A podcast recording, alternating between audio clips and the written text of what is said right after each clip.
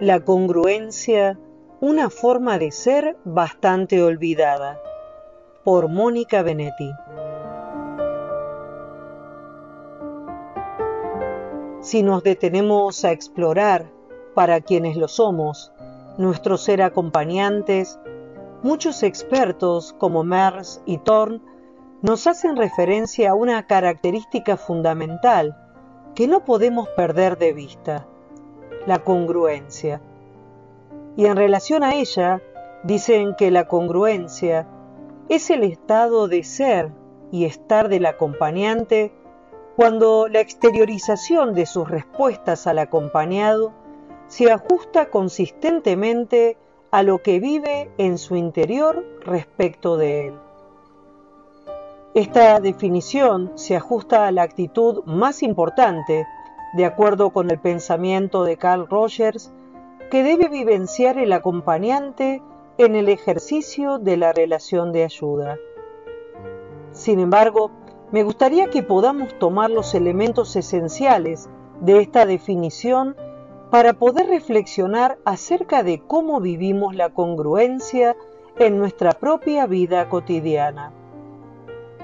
Después de todo, podríamos preguntarnos, ¿puede experimentar en el encuentro de acompañamiento tan fácilmente la congruencia quien no está acostumbrado a vivirla como una forma de ser más o menos desarrollada?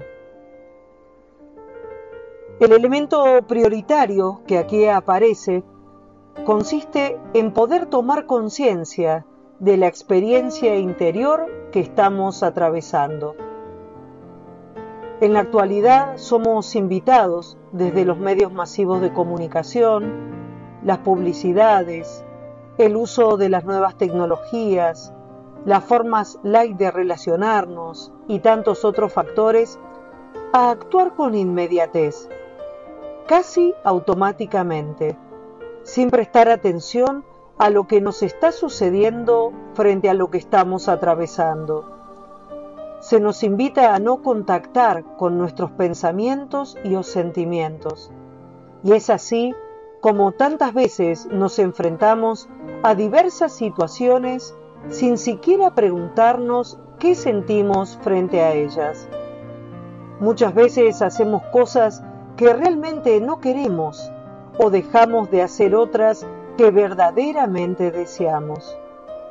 Pero no nos damos tiempo para consultarnos a nosotros mismos. Estamos muy poco acostumbrados a volvernos hacia adentro y ser capaces de escuchar la voz interior que brota de lo más profundo de nuestro ser y que es la que trae la verdadera sabiduría que nos habita.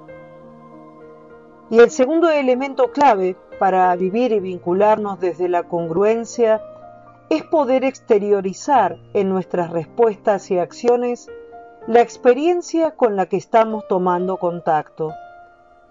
Es por ello que a esta actitud se la conoce también como autenticidad o transparencia.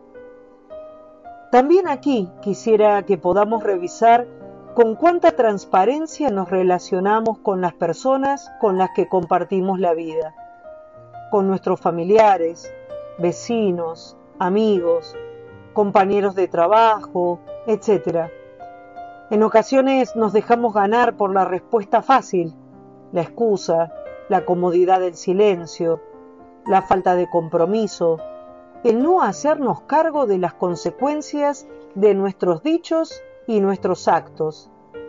Y ya nos resulta difícil poder encontrar personas que veamos que actúan sin dobleces, sin falsedades, sin esconder lo que les pasa. Es importante además que tengamos presente que no estamos obligados a transparentar todo lo que nos pasa en la vida cotidiana ni a todo el mundo. Cada uno de nosotros sabrá en qué medida y con quiénes realizarlo, y también en qué momento deberá preservarse de la manifestación de la autenticidad cuando lo considere oportuno. Sin embargo, sí es clave, como señalara más arriba, que podamos ser conscientes de lo que nos pasa, de lo que queremos, de lo que no queremos, porque sólo así podremos ser capaces de elegir no solamente qué y cómo vivir, sino también qué y cómo comunicar nuestra experiencia a los demás. Te invito a través de estas líneas a preguntarte, ¿cómo estoy experimentando la congruencia en mi vida? ¿Puedo ser consciente de cómo estoy viviendo en las distintas áreas de mi vida? ¿Puedo dar cuenta de lo que realmente quiero o no quiero para mí?